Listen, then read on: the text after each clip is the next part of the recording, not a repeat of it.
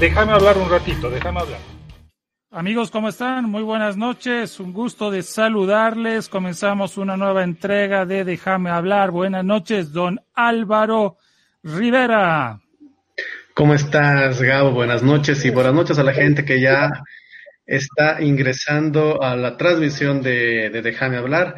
Hoy tocando varios temas, pero un tema uh, en especial que va a ser el central del, del, del live del día de hoy, que está hecho, con, que lo vamos a hacer con Jessica Echeverría, abogada penalista, con quien estaremos hablando de la violencia que ha surgido en todo este eh, tiempo de pandemia, de cuarentena, lo que ha sido violaciones, asesinatos, feminicidios, infanticidios, esto a raíz del asesinato de la niña Esther en la ciudad del Alto.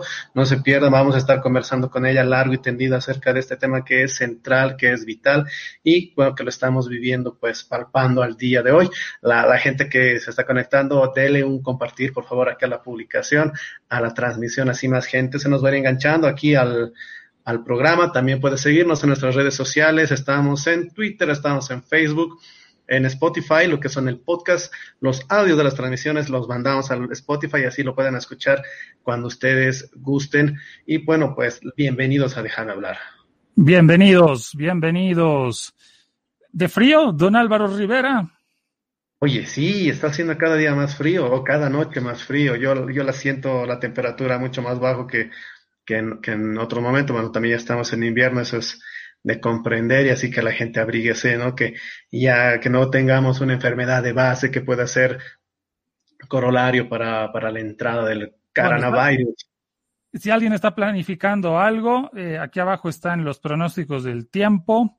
Saludos a quienes nos siguen, a la UPAL en Cochabamba, a RKM en La Paz. Gracias a Juan Carlos Lucero, su director, que gentilmente retransmite la señal.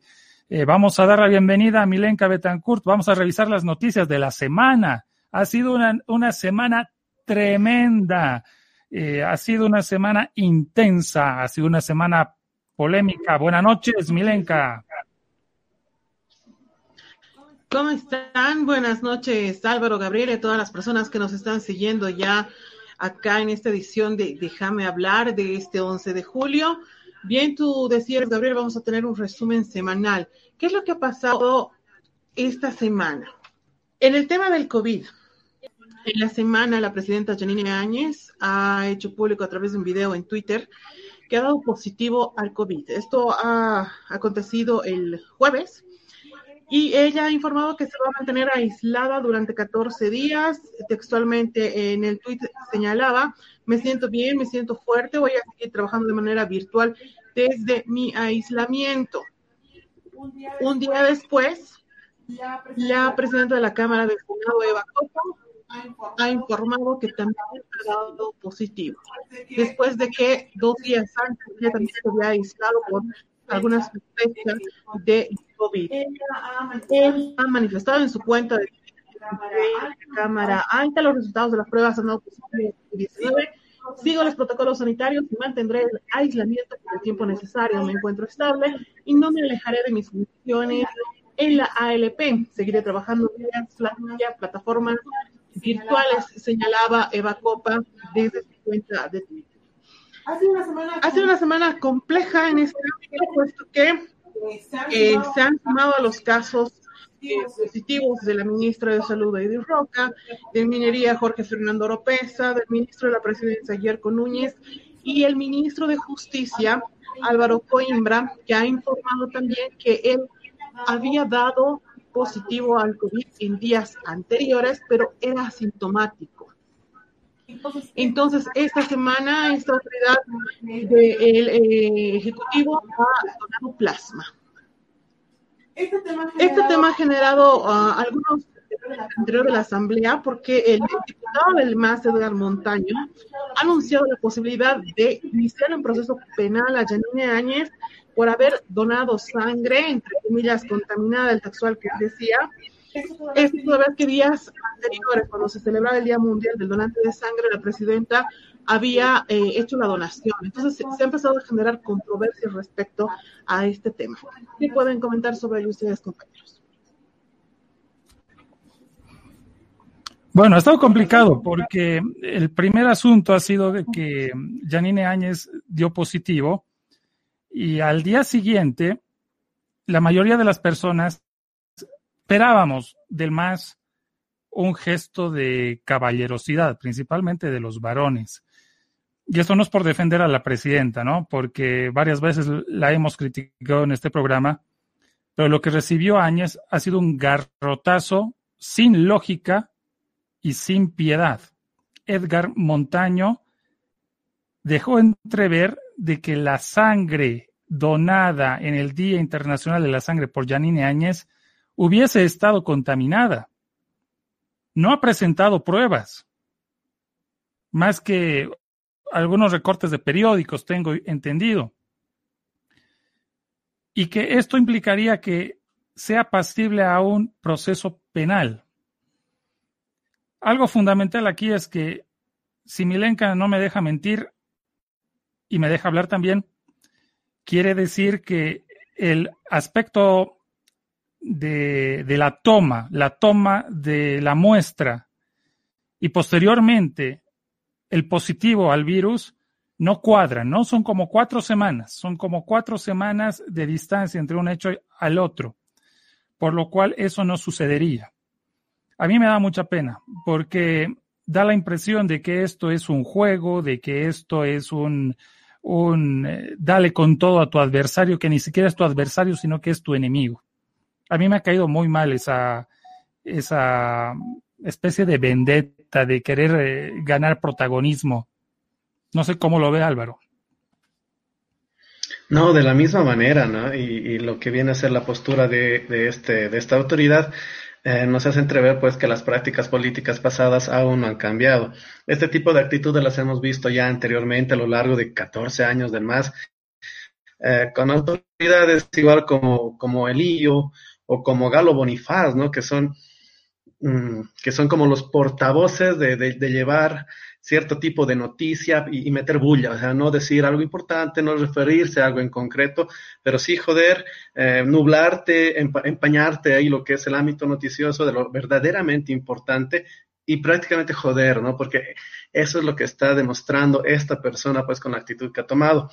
Tenemos a la presidenta Janine Áñez uh, infectada con lo que es el COVID-19 y también a la senadora Eva Copa, a las dos principales autoridades del país que están, bueno, pasando ahora lo que es uh, una cuarentena, bueno, forzosa por el, por el peligro que corren ellas, sus familias también, y porque principalmente son las autoridades las primeras autoridades del país. En ese, en este momento lo, lo único que puedo decir es yo pues, eh, desear una pronta recuperación de, de, ambas, ¿no? Y de las demás personas que han estado. Y dejar entrever también, oye, que, que esto es complicado. Ya lo dijo Arturo Murillo en días pasados, ¿no? Son siete o nueve, no, no recuerdo el número, pero dijo creo que siete o nueve los ministros que están infectados. Los no tenemos conocimiento sí. de tres, de tres. Y mira, ahora viene a caer lo que es la, la presidenta, viene a caer Eva Copa, Álvaro Coimbra que sale a donar y hace una publicación que se está haciendo propaganda con este tema de la, de, la donación de sangre. Oye, una autoridad no puede hacer las cosas callado, ¿no? Donas un alfiler, donas dos barbijos, o donas plasma, o donas sangre. Y llamen a la prensa. Propaganda. Llamen a la prensa, miren cómo estoy donando, cómo me enchufan la, y cómo estoy donando, porque yo soy un servidor y miren cómo nosotros tenemos el corazón bondadoso y donamos nuestra sangre. ¿Sabe, señor Álvaro Coimbra? Quédese con su sangre si lo va a donar, hágalo pues de corazón y hágalo en silencio, ¿no? No necesitamos ese tipo de expresiones que más que otra cosa hacen eh, mellar la dignidad de esta gente. No, no solo el ministro de, de, Justicia, ¿no? Sino todos los políticos, sea de un lado, sea del otro. Eh, venga, la prensa, por favor, conferencia de prensa, voy a donar mi sueldo. Pa, ¿Te acuerdas cuando... O voy a donar barbijos, ¿no? sí, Lo sí, del sí. segundo aguinaldo, ¿Te acuerdas lo del segundo aguinaldo? Y, y, y, dijeron, no, no estoy de acuerdo, voy a donar. Pucha, cállese, done. ¿No? Porque eso nos enseñaban antes. Pero bueno, algo positivo y de quien menos pensábamos vino de Arturo Murillo, el ministro duro del gabinete. Bueno, no sé si el ministro López o el ministro Murillo, es, no, no sé cuál es más, más eh, crudo. De, de gobierno, pero, pero Murillo, Murillo muy caballero, ¿no? Vamos a orar por usted, señora de Boacopa, que se mejore, que esté bien y demás. Eso estaba bien, estaba bien. Es una de las pocas veces que, que me saco el sombrero ante Arturo Murillo. Las otras veces yo creo que ha, ha excedido un poco su, su lenguaje y demás. Y es la actitud que deberíamos tener todos. Con la que tiene. en este momento. Esa es la actitud que debemos tener. hay algo que imitar a Murillo, es este gesto que ha tenido con la senadora Eva Copa, ¿no?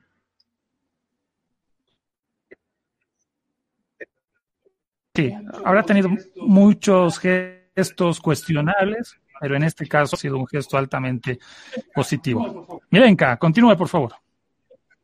Gracias, eh, Gabriel. Seguimos hablando lamentablemente sobre el tema del COVID y en este caso eh, estamos con el penal de San Pedro. El viceministro de Seguridad Ciudadana, Wilson Santamaría, ha hecho conocer, y esa es una nota que se ha publicado en el deber, de que ya son 11 muertos dentro del penal de San Pedro, tres han sido confirmados con COVID positivo. 14 reos están también con la confirmación del COVID y han sido internados en diferentes centros de salud.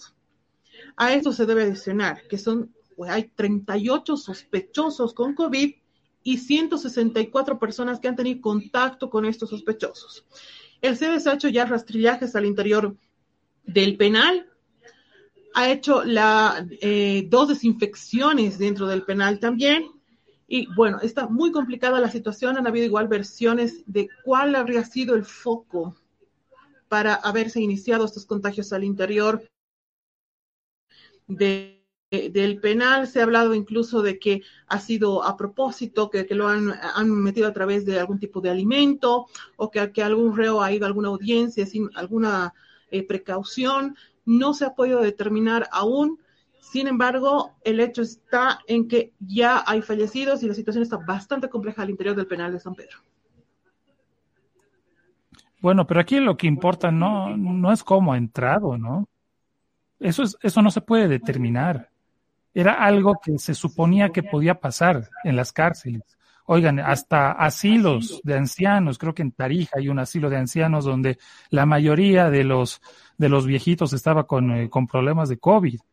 En este caso es qué se hace, qué medidas se pueden tomar y cómo se va a precautelar la, la, la, la salud de, de, los eh, internos del penal de San Pedro. Bueno, pero es triste que sean 11, 11, 11 decesos, imagínense, y, y tres tenían COVID. Bueno, posiblemente tres confirmados, ¿no es cierto? Sí, tenemos lo que son tres, tres confirmados. Y mira que ya hace días nos dieron la cifra de siete al principio, nueve y ahora nos enteramos que hay 11 fallecidos, ¿no?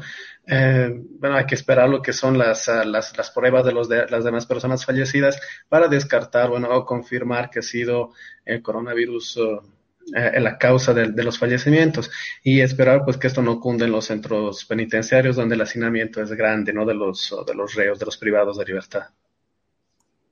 Hacinamiento, falta de medicación, son varios factores que, en los que se tiene que trabajar ahora. Bien, sigamos eh, revisando noticias. Enseguida Jessica Echeverría desde Santa Cruz de la Sierra con nosotros. Eh, también vamos a previamente hablar de los emprendedores, un sector que es muy importante acá en Déjame hablar. Siga Milenka, por favor, adelante. Finalmente, ustedes recordarán un audio de la gobernadora de Cochabamba que señalaba textualmente, yo no tengo miedo a morir o vivir compañeros, es más, ni siquiera tengo miedo a esta enfermedad hasta yo he dudado. ¿Será que existe esa enfermedad? Me pregunto. Quisiera ver a un enfermo de COVID, expresaba esta autoridad. Tema que ha dado mucho que hablar durante estos días y finalmente, según el, portal de opinión y otros medios de comunicación, han informado que eh, Soria dice que no se va a aferrar al cargo y pone su futuro en manos del movimiento al socialismo después de que muchas personas, muchas autoridades han pedido su renuncia después de estas declaraciones. Autoridades incluso que han perdido a familiares a causa del COVID-19. A ver, don Álvaro Rivera, ¿qué le ha parecido los dichos célebres de la gobernadora? Eh, es mucha irresponsabilidad de parte de las autoridades, ¿no? Es la primera autoridad que, que no sale con este tipo de declaraciones y que afecta directamente lo que es la, la salud de la población, de la gente que más que todo que es cercana, llegada a ella políticamente. No olvidemos que en medio de lo que es la pandemia hemos tenido estos problemas sucedidos en cara a cara en la ciudad de Cochabamba por este tema del bloqueo del, ingreso al botadero municipal de, de la ciudad de Bayuna. Entonces, eh, hemos visto a la, a, la, a la, gobernadora andar, pero pues forradísima, ¿no? Con todo el implemento de seguridad, traje de bioseguridad, máscara, barbijo y demás, y que nos sale este audio. Ahora, lo que nos dice la, la gobernadora es, oye, es montaje, ¿no? Desde que hay este tipo de, tecnología que tanto se utiliza, pues cualquier cosa ya se lo toma como, como montaje y no se llega a asumir esta responsabilidad, bueno, que conlleva a que mucha gente pueda terminar también lo que es infectada. Nos dice que, oh, no, yo no creo esto con tal de asusar a la gente, pues que se exprese y que vaya a, expresarse en contra de lo que es este gobierno, ya con las actividades que hemos visto en lo que ha sido el bloqueo, los petardazos, incluso ha habido enfrentamiento y represión también por parte de la policía y el gobierno a esta gente que se ha estado manifestando uh, en el sector de cara a cara. Uh, la, la, la gobernadora pues debería pensar un poquito, no solamente en, su, en, la salud de ella, sino en la salud de toda la gente que al final ella representa y más que todo de esta gente que es allegada política ella, ¿no? Precautelar la salud es más importante pues que un pleito, que un pleito meramente que se ha vuelto político, ¿no? Ahora, mira, he escuchado la explicación de la gobernadora y la gobernadora ha dicho lo siguiente, ese audio corresponde al primer conflicto de cara a cara creo que era en abril, ¿no? Abril o mayo, el primer conflicto de cara a cara. Tenían una reunión con los denominados autoconvocados, con esta gente que está en la fotografía, ¿no? Estamos viendo quienes nos siguen en redes sociales.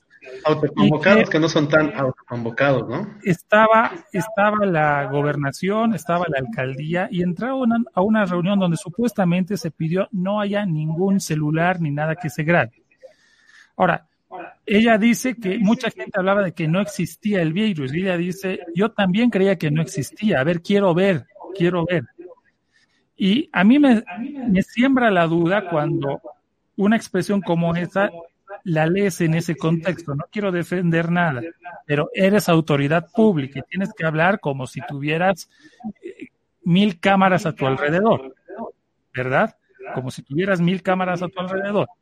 Sin embargo, ese fragmento ha sido utilizado en este contexto, en un contexto de gravedad, donde en Cochabamba están, están eh, recogiendo muertos de las calles, donde hay ataúdes eh, en vía pública o fuera de las casas, y obviamente, si lo entendemos así, es una bomba. Ahora, más allá de todo eso, ¿tiene o no la culpa la, la gobernadora? Posiblemente sí, porque debía haber cuidado las palabras en un ámbito de negociación, tener mucho cuidado con las palabras. Es algo nuevo, muchos han dicho que no, que no, que no existía el virus.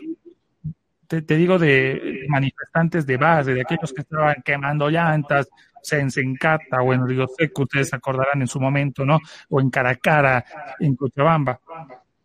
Entonces es, eh, es bastante, bastante complejo el tema. Y evidentemente aquí se han venido todos, todos, todos eh, en contra de ella, incluso gente de su partido, Rocío Molina, eh, que es eh, la señora concejal de Cochabamba y que es del MAS, le pidió, váyase, mi padre ha muerto. Yo le puedo dar testimonio de que hay gente que ha muerto, evidentemente. Lo que correspondía en aquel contexto, al tratarse de una declaración de hace tanto tiempo, era prudencia de la gobernadora. No fue prudente. Tal vez ahora piensa de otra manera y toma otras actitudes de otra manera. Pero fue muy complicado. Un político tiene que ser muy prudente, ¿no? Y que esto nos sirva de lección, o que sirva de lección a los políticos uh, para más adelante, y no solo en este tema que, de la pandemia, ¿no? Ya hemos visto que este tema de, de, grabar una reunión puede meter en problemas a más de uno. Ha pasado con Camacho, el tema Pumari, ha pasado con el fiscal Sosa y el caso terrorismo. Entonces ya tenemos pues una, un historial grande de gente pues que ha dejado, que se ha expresado de mala manera, que ha dicho cosas que no debía en el momento inadecuado y bueno, pues le han sacado a la luz lo que son audios que después les han complicado políticamente. Entonces, pues asusarse y ser más responsables, ¿no? las autoridades no pueden estar pensando pues como una persona de la calle, ¿no? sus palabras tienen una responsabilidad grande que implica también manejarse de una buena manera. Bien. ¿Algo más, Milenka? Eh, simplemente información de último momento. En Santa Cruz se ha reportado hoy 60 nuevos casos de COVID y suben a 700. 600? 600 600 nuevos casos. Perfecto, gracias Milenka. Tenemos algunos comentarios eh, de la gente que nos acompaña. Elizabeth Huanca, buenas noches, buenas noches Elizabeth. Ana Carola Serrano, buenas noches, buenas noches. Miguel Ángel Poma, buenas noches, Miguel Ángel. Cristina Espinosa nos dice, Alvarito, saludos. Responda, don Álvaro. Saludos a, a Susi, un abrazo grande para ella. Y Gonzalo Hidalgo, buenas noches al excelente programa. Buenas noches, Gonzalo. En minutos más, como dice. Buenas noches, Gonzalo. un saludo grande. Como dice nuestro banner, estaremos con Jessica Echeverría. Ahí tienen también los datos, los datos anteriores, vamos a poner del COVID. Y le damos gracias a Milenka. Milenka, muchísimas gracias por esa importante. Gracias, Mile. Gracias, chicos. Buenas noches. Bien, ahí está. Qué semana más complicada, ¿no? Qué semana más complicada. A ver, vamos a tratar de... Oye, e, estas novedades de las infecciones de las autoridades pues nos ha marcado completamente la semana y el caso de lo que ha sido la niña este, el asesinato de esta niña en la ciudad del Alto. Bien, em, estamos esperando a nuestra emprendedora, va a estar Adelaida León con nosotros. Adelaida, tienes que estar en la antesala del streaming, por favor. Conéctese, vamos a ir aguardando un poquito. Enseguida, en minutos más, Jessica Echeverría desde Santa Cruz para hablar del tema, de este tema muy puntual, tan importante, que tiene que ver con la cuestión del maltrato infantil. Em, ¿Tú crees, Álvaro, de que esto se trata de que es una pandemia dentro de otra pandemia? Me llamó la atención eh, esa, esa frase, esa frase que tiene que ver con, con el maltrato, con incluso el asesinato a mujeres y el asesinato a, niños y niñas. Porque en medio del COVID-19, que nos está dejando tantas, tantas lecciones y nos está haciendo evidenciar lo bueno y malo eh, de nosotros, también hay otro mal, otro mal paralelo que no se está deteniendo. No, sí, y es una pandemia dentro de una pandemia y los números es lo que nos, nos indica, ¿no? Ah, en el país a la fecha ha habido alrededor de 53 feminicidios, 23 tuvieron lugar durante la cuarentena y algunas de ellas no pudieron ser identificadas y aparecieron bajo las iniciales NN. Entonces, esto es algo que oye, lamentablemente, ¿no? Esos que dicen, no, el calor de hogar, uno está seguro en su hogar, pues para muchas mujeres, para muchos niños, el lugar menos seguro es el hogar. Hemos hablado ya en, un anterior podcast, y no, si te debes acordar, ¿no? Con Mónica Novillo y Paola Yáñez, que nos explicaban y nos han hablado acerca de, esto y esto. Mira, este es un tema que lo hemos tocado hace más o menos mes y medio, si, si mal no recuerdo. Entonces no es de ahora, no es a raíz de lo de la niña Esther, que sí, que se ha dado eh, de una, se, ha conocido como una noticia última, pero pues que ya en lo que va de pandemia, los meses que estamos de cuarentena, pues uh, no ha dejado de cesar los casos de feminicidios y de infanticidios. Mil disculpas, estoy, estoy compartiendo para quienes nos siguen en redes sociales eh, la cuestión de la, eh, del periódico Opinión. El periódico Opinión Dice, el primer semestre del año se registraron 31 infanticidios. La Paz es el departamento con más eh, cantidad de infanticidios, 9 sobre 32. Cochabamba tiene 5 confirmados por el Ministerio Público. La gota que derramó el vaso fue el caso de la niña Esther. La niña Esther, el, el supuesto agresor, bueno, el agresor, porque tiene ya sentencia, eh, se va a Chonchocoro, pero el caso ha dejado una estela, una estela de depresión, de dificultad, de mala onda, de impotencia y de, dificultad. Eh, vamos a entrar ahora con Jessica Echaverría. Jessica nos escucha, está ahí, por ahí. Prenda su camarita, por favor. Vamos a darle la bienvenida desde Santa Cruz de la Sierra. Jessica, Jessica. Estaba viendo ahorita en la antesala. A ver. Bueno, más de una treintena. El caso de Estela ha dejado una estela, una estela muy fuerte, tremenda estela. Y, la pregunta es, ¿sabes qué me llama la atención? Y la pregunta principal que me hago en, torno a estas cosas, em, ¿será que como sociedad estamos enfermos, que tenemos otro problema? Ahí vamos. Vamos a recibir a, Jessica. Le mandamos un abrazo. Jessica, buenas noches, bienvenida desde Santa Cruz. Si puede poner Jessica su, su, su tablet o su celular de forma horizontal, eso nos va a ayudar muchísimo eh, para, para el contacto. Ahí está Jessica. ¿Ahora? Ahí está, ahí está. Muy bien, Jessica. Adelante, buenas noches. ¿Cómo ha estado? Buenas noches, un saludo, querido Gabriel. Un saludo a todas las personas que en este momento nos están, digamos, asistiendo a través del Facebook. Querido Álvaro Milenca, realmente un honor poder estar acá esta noche y poder hablar de esto que es tan importante y no queremos verlo como sociedad. No queremos interpelarnos y decir qué es lo que está pasando con las mujeres y con las, y con las niñas que están siendo víctimas de tanta violencia durante esta cuarentena. Gracias, bienvenida Jessica. Don Álvaro Rivera, comience usted, por favor. Comience usted, por favor.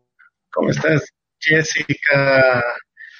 ¿Cómo estás, Jessica? Buenas noches. Bienvenida aquí a lo que es Déjame hablar. Mucha gente se ha conectado porque estamos contigo en esta entrevista. Mira, se nos ha puesto otra vez, ha saltado lo que es este tema a raíz del asesinato de la niña Esther en la ciudad del Alto.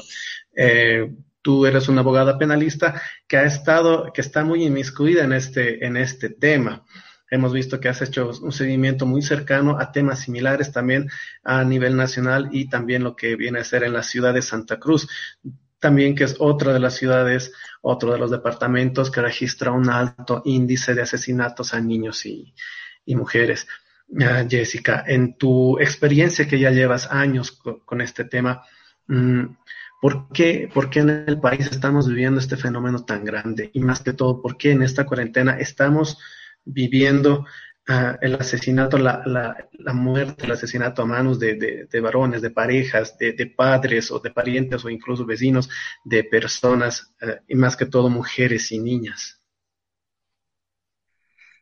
Bueno, muchísimas gracias. Primero es importante indicar que en Bolivia hasta hoy son 66 feminicidios lo que han existido y de estos 66, 28 ocurrieron durante la cuarentena. Y también son 33 infanticidios, ¿ya? Y de esos 33 infanticidios, 14 fueron durante la cuarentena. La Fiscalía General del Estado ha arrojado como datos oficiales de los feminicidios 62, pero hay cuatro que dejan mucha duda de que si realmente ha sido feminicidio lo que ocurrió y por las referencias que nosotros recibimos muchas denuncias de otros departamentos, creemos que en realidad serían, digamos, 66 y no 62 oficialmente, como lo ha dicho la Fiscalía General del Estado.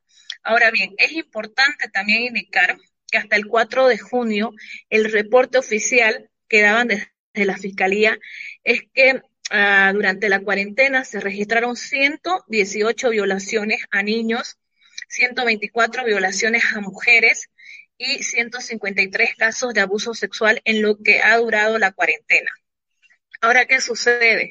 Nosotros le decimos a la ciudadanía que la mejor manera para poder cuidarse del COVID, de esta pandemia que nos tiene a todos tan preocupados, es quedándonos en casa Pero para muchas mujeres y niños, quedarse en casa es un factor y una situación de riesgo toda vez que les toca estar bajo el mismo techo con el agresor, con aquel padrastro que realiza toques impúdicos, con aquella madrastra que los castiga físicamente, que los golpea, con aquel hermanastro que los hace sentir de una manera incómoda. Entonces, ¿qué sucede? Que durante esta cuarentena ha sido una especie de caldo de cultivo para que todos estos casos de violencia sexual y violencia física hacia mujeres y niños proliferen. Nosotros, querido Álvaro y Gabriel, como Red Ciudadana, que iniciamos desde el año 2017 a raíz del infanticidio de Allison, una niña de Portachuelo de seis años que fue víctima de violación grupal y que fue asfixiada. Y justo el mismo día que se conoció el caso de la niña Esther, este fue un caso que conmocionó mucho al país hace tres años y tres años después, en la misma fecha, nos conmocionamos por el caso de Esther, una niña de nueve años que todos nos hemos indignado. Entonces, a raíz de este caso, nosotros decidimos formar la red ciudadana contra el infanticidio. Para hacer un seguimiento a todos estos asesinatos de niños que lastimosamente eran invisibilizados, que no tenían, digamos, un seguimiento, y algo que nosotros nos llama poderosamente la atención es que durante esta cuarentena se ha registrado casos de feminicidio en grado de tentativa con extremada crueldad y violencia, como el caso de la de una mamá cuya pareja llegó un domingo a rociarle ácido a su cara a ella y a una niña de ocho años, que hasta ahora tiene que vivir con esa secuela y luego descubrimos que había sido un feminicida prófugo que el año 2009 había asesinado a puñalada a su primera esposa. Hemos visto muchos casos de violencia extrema en esta cuarentena. En Santa Cruz, en menos de dos semanas, dos niños, dos bebés de dos años fueron salvajemente golpeados hasta perder la vida en un caso por el padre y en el otro por el padrastro. Entonces, nosotros muchas veces es como que no queremos detenernos, decimos sí, qué pena, podemos poner un hashtag justicia para Esther, pero continuamos con nuestra vida y pensamos que eso es como que demasiado doloroso para querer interiorizarlo, pero estamos siendo tal vez parte del problema de esa sociedad que no quiere ver que los más vulnerables, niños y mujeres, se encuentran en una situación extrema de riesgo y peligro. Jessica, eh, gracias por primero, primero que nada por esas cifras, ¿no? Las cifras son duras. Em, realmente nos estás, nos estás respondiendo indirectamente de que en la pandemia hay otra pandemia y de que son problemas realmente complejos, muy difíciles. Antes de tocar el punto de, de Esther y ver los puntos generales que tú estás mencionando, nuestra sociedad está enferma. ¿Qué está pasando? ¿Cómo podemos evaluar esto? El 13 de enero, Jessica, la presidenta Janine Áñez declaró este año como año contra el feminicidio y creo que contra la violencia hacia los niños. Sin embargo, acá las cosas están, están cada vez peor o tal vez cada vez más crueles porque ya no creemos de que el, viejo discurso, tú recuerdas que decía, no, lo que pasa es que esto está funcionando y que anteriormente esto estaba tapado y se invisibilizaba, ahora se está denunciando. ¿Tú qué crees? ¿Se está cumpliendo con esa declaratoria de principios de año? ¿Estamos enfermos como sociedad? ¿Y esto es producto de que se denuncia o realmente estamos mal? Sí, para empezar, creo que ha sido un saludo a la bandera, al calor de tener, digamos, tal vez el poder conseguir apoyo simpatía política, el declarar el año de lucha contra el feminicidio y el infanticidio, cuando se cuestionaba que en los primeros días estaba siendo alarmante de que ya se tenía alrededor de cinco casos de feminicidio y deciden el gobierno transitorio anunciar esta declaratoria en la cual se habrían propuesto tareas que no se han cumplido. Y le voy a decir por qué. Por ejemplo, decían de que se iba a hacer seguimiento para que aquellas familias cuyas hijas habían sido víctimas de feminicidio puedan tener justicia. Sin embargo, el primer caso que, se que ha ocurrido, que es el de Patricia Pérez, una mujer de 40 años que aparece muerta en un alojamiento al cual fue junto a su ex esposo, la fiscalía y la policía lo pone como si no fuera un feminicidio cuando hasta ahorita no hay una explicación de cómo ella apareció muerta. Nunca eh, le tomaron ni siquiera, digamos, eh, ordenaron la, eh, la fiscal ordenó la aprehensión del principal sospechoso, no se investigó absolutamente nada y hasta ahora ese feminicida sigue libre. La hija de Patricia Pérez recurrió a muchas instituciones del Estado sin obtener respuesta hicimos las denuncias correspondientes y eso prácticamente incluso una capitana de la FELCB decía que era un caso cerrado sin ni siquiera haber recibido las pericias de histopatología o de biología forense que muestre de qué manera fue esta muerte. Te estoy dando un ejemplo. Y como eso, muchos casos en los cuales las víctimas no tienen un apoyo legal, no tiene un seguimiento.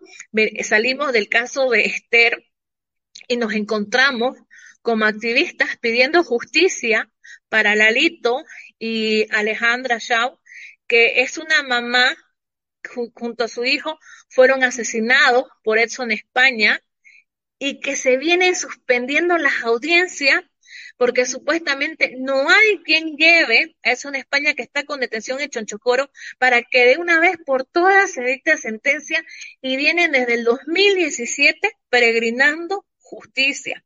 Ha sido muy lamentable descubrir que durante la cuarentena hemos tenido que ser las activistas, los diferentes grupos de organizaciones de mujeres en toda Bolivia, la cual respeto mucho porque hay mujeres extraordinarias en La Paz, en Tarija, en Potosí, en Oruro, en Santa Cruz, que han estado en constante vigilancia y el trabajo que tenían que hacer los funcionarios públicos que reciben un solo Estado, lo terminábamos haciendo nosotros. Particularmente en mi caso, de lunes a domingo recibíamos una cantidad de denuncias buscando la forma de viabilizar que la FERCB pueda actuar de manera rápida. Nos ha tocado casos, por ejemplo, donde hemos recibido llamadas de emergencia desde Colombia pidiendo por dos chicas colombianas que estaban encerradas en contra de su voluntad, embarazadas y eran víctimas de violencia. Hicimos todo un movimiento para que la policía pueda localizarlo, pero luego lo soltaron a todos los agresores. Por decirle así, nos ha tocado estar diariamente en distintas audiencias de cesaciones que piden los feminicidas y violadores para evitar que salgan. Se ha conocido que nueve feminicidas han sido liberados durante la cuarentena y nosotros nos preguntamos qué ha hecho el gobierno teniendo el poder y toda la logística para poder decirle al Tribunal Supremo de Justicia, para poder decirle a la Fiscalía que los delitos de feminicidio y infanticidio tienen que tener prioridad. Entonces, esto para nosotros realmente ha sido solamente un cálculo político para ganar apoyo, pero que no se ha cumplido, que no se ha plasmado, porque hasta ahora no vemos el trabajo de la Dirección de la Niñez del Ministerio de Justicia. La ley 54 8 establece de que se crea un sistema de protección. Claro, porque justamente, perdón que te corte, justamente, perdón que, que, te corte, era el Ministerio de Justicia el que tenía que eh, impulsar las causas de feminicidio y estar pendientes de ir, de ir siguiendo las, eh, los procesos penales, ¿verdad? Sí, exactamente, exactamente. Y lo vuelvo a repetir, estamos nosotros denunciando constantes abusos, como por ejemplo el que cometió una juez en San Borja de beneficiar a un feminicida sentenciado y confeso de darle detención domiciliaria y tuvo que existir todo un movimiento de la Fundación de Mujeres Voces Libres de Cochabamba para lograr revocar esto a través de la sala penal y nos encontramos siempre de manera solitaria, sin acompañamiento de las instituciones del Estado, que son las que deberían estar dando esta batalla. Algo más que te quiero decir, Gabriel y Álvaro, y lo quiero decir enfáticamente acá. Durante toda esta cuarentena existe algo de lo que nadie quiere hablar, y es la migración de pedófilos de la Deep Web a las aplicaciones y redes sociales como Facebook, TikTok e Instagram. Durante la cuarentena hemos estado pasando números de teléfono, links, capturas a la, a la unidad de trata y tráfico de personas de la FELCC para que investiguen. Hasta ahora no tenemos respuesta. El día que conocíamos todos el asesinato de Esther, a la medianoche, a mí un pedófilo de un número, de un número de teléfono de aquí de Santa Cruz, me mandaba videos y fotos de cómo abusaba supuestamente de una niña de 8 y de 3 años que sería su hijastra. Hemos pasado todo hasta la policía, me he intentado comunicar con algunas autoridades y no hay respuesta para que investigue y detenga. Y te estoy hablando de material gráfico muy duro. Espérame un cachito. Vamos por pasos porque todo lo que dices es muy fuerte y hay que, hay que respirar. Respiremos. Primero, que hay una red de pedófilos que ha migrado a redes sociales. Contanos, por favor, atentos a los que nos siguen. RKM, Upal en Cochabamba, por favor. Háblanos de eso. Sí. Primero, un poco es más importante que los padres sepan que durante la cuarentena los pedófilos han salido de la Deep Web para crearse perfiles falsos en Facebook, en Instagram y sobre todo en TikTok, que es en este momento la aplicación con mayor aceptación de parte de los niños y preadolescentes, donde se crean perfiles haciéndose pasar como si fueran menores de edad. Esa es una. La segunda es que a través de perfiles falsos, en estos distintos grupos de intercambio y de venta, ofrecen material de pornografía, en el cual registran eh, violaciones y abusos sexuales a niños y lo intercambian. También es importante saber que se han organizado en grupos de Telegram con pedófilos de España y de México donde intercambian todo este material. Y no hay el seguimiento que corresponde de la policía. Internacionalmente se ha denunciado que el año 2019 en las redes sociales circulaba un millón de videos e imágenes de abusos sexuales a niños en abril. En abril del 2020 circula cuatro millones de imágenes y de videos, mostrando así de esta manera el incremento de la pedofilia en Internet y sin que nosotros en Bolivia tomemos de manera seria este tema. A raíz de lo que sucedió con Esther, comenzaron a aparecer muchos perfiles de pedófilos en distintas páginas donde hacían comentarios realmente que son nocivos. Y nosotros pedimos al director nacional de la FELCB y de la FELCC tomar esto de una manera urgente, porque estamos hablando de la vida de los niños y de niñas. Y a través de lo que es las aplicaciones de Zoom que son muy usados para dar las clases virtuales, también hemos recibido las denuncias de los famosos ataques a través de en medio de las clases donde inmediatamente envían imágenes de pornografía. Bien, es, muy importante recalcar lo que nos acaba de... Ah, es muy importante recalcar lo que nos está recomendando aquí Jessica, porque esto ya lo hemos visto y se ha filtrado mm, parte de estos grupos en la red social de Twitter, donde ha venido llegando lo que son las denuncias, eh, creo que hace dos o tres semanas tal vez, de gente que, que está en estos grupos de WhatsApp, de Telegram y que hay Mm, que había una página que recopilaba fotografías de Instagram de adolescentes o incluso de padres que les gusta, bueno, subir las fotografías de sus hijos, de, principalmente de sus hijas, que las subían al Instagram. Estas eran descargadas de la red social y bueno, luego llevaban las imágenes a otros grupos de Instagram y a grupos también de lo que vienen a ser de redes sociales, WhatsApp, Telegram o cualquier otra red de mensajería donde las intercambiaban, donde veían y que estas ah, fotografías de las redes sociales, bueno, pues servían para empezar a hacer seguimiento también a lo que son personas, niños, niñas, adolescentes, jóvenes. Así que por favor, gente, sí, tienen guaguas muy lindas, todo, pero por favor, no compartan imágenes de sus niños en las redes sociales. Eh, mucho menos si están vestidos con la ropa del colegio, con uniformes de, bueno, ahora no hay clases ya presenciales, estamos con esto de, de, la, de la educación virtual, pero igual, no compartir en lo, con, lo, con lo que son uniformes de colegio, porque es fácil identificar el uniforme, eh, siempre tener un escudo tal vez, y bueno, uno puede llegar hasta el establecimiento, hacer un seguimiento a cualquier persona, niño, niña, adolescente, lo mismo, parques públicos, lugares públicos, eh, en automóviles donde se pueda ver lo que es la placa del motorizado, también pueden hacer un seguimiento.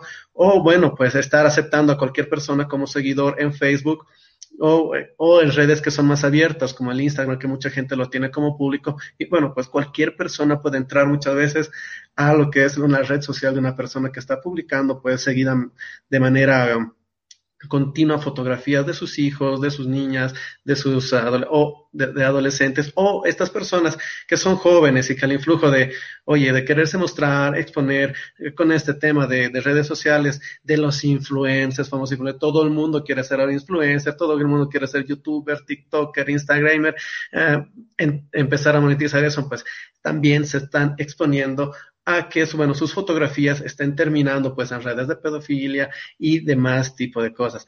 Eh, Jessica, eh, hemos sabido a, inicios también de lo que es eh, el año que, que una de las personas, una de las personas acusadas de, de violación con este tema de la manada también ha sido liberada.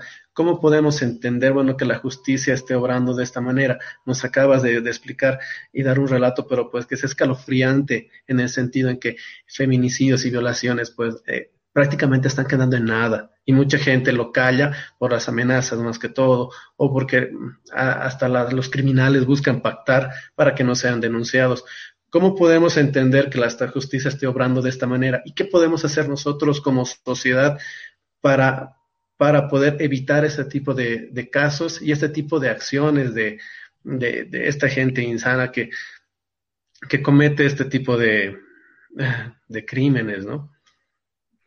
Lastimosamente tenemos una justicia muy corrupta que nos muestra que mientras el violador tenga dinero, va a poder comprar la justicia. Y eso fue lo que sucedió con uno de los acusados, que es Alejandro Saavedra Saavedra, hijo de una funcionaria pública, directora del municipio cruceño y amiga personal de la alcaldesa interina Angélica Sosa, que fue, para sorpresa de todos, beneficiado por el vocal Walter Pérez y al cual también aquí hay que denunciar que también hubo una especie de complot silencioso de parte de las instituciones, sobre todo del Consejo de la Magistratura, para poder liberarlo de culpa, donde sí todos condenamos las violaciones, qué terrible la manada, pero es el hijo de una persona con dinero.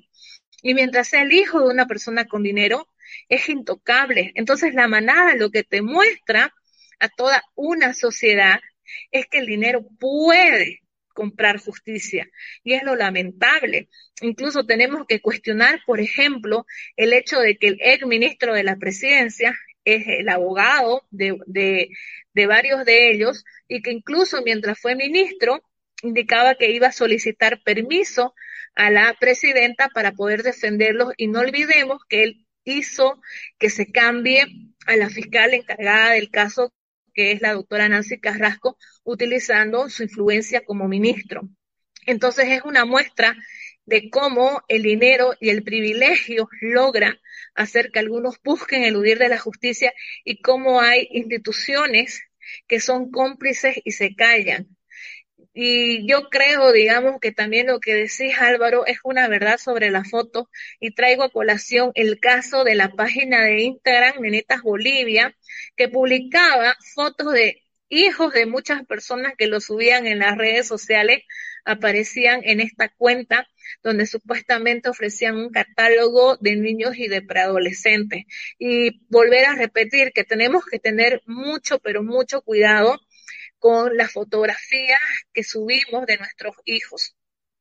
Bien, Jessica, otra de las preguntas era, bueno, estás explicando las cosas desde el punto de vista del derecho y es doloroso saber, no como dice Álvaro, ¿no? De que, de que los casos eh, siguen, siguen siendo impunes, eh, sino de que esto es una constante, ¿no? Es una constante. Creíamos que esto podíamos cambiar con presión, con protestas, con casos dolorosos y dramáticos, pero parece que fue un espejismo. Los encierran por show mediático un tiempo y los que no son mediáticos tienen la chance de, de vulnerar las, las reglas, las autoridades y los patronos de justicia. Em, ¿Estamos enfermos? ¿Qué está pasando? Bueno, yo me pregunto, ¿qué pasa con las facultades de humanidades, de psicología? ¿Por qué no se animan a hacer un estudio de qué está pasando en nuestra sociedad? ¿Somos los más violentos? y posiblemente los más violentos con, los niños, no solamente en tema de golpes, sino sexualmente. ¿Cómo se explica que toda la semana nos hemos indignado por Esther y hoy nos enteramos que una niña de ocho años ha sido víctima de violación grupal de tres sujetos? Solo ocho años. ¿Cómo explicamos? ¿Cómo se puede explicar esta situación que durante la semana que protestábamos por Esther, también nos enterábamos de que una niña era víctima de violación de parte de sus padres, que una niña de, que una menor de 13 años era violada por un sujeto y estaba encerrada en contra de su voluntad, que existía una denuncia de una niña que fue violada dentro de un, dentro de una cárcel. Todo eso en una semana. Somos una sociedad totalmente indiferente hacia los niños.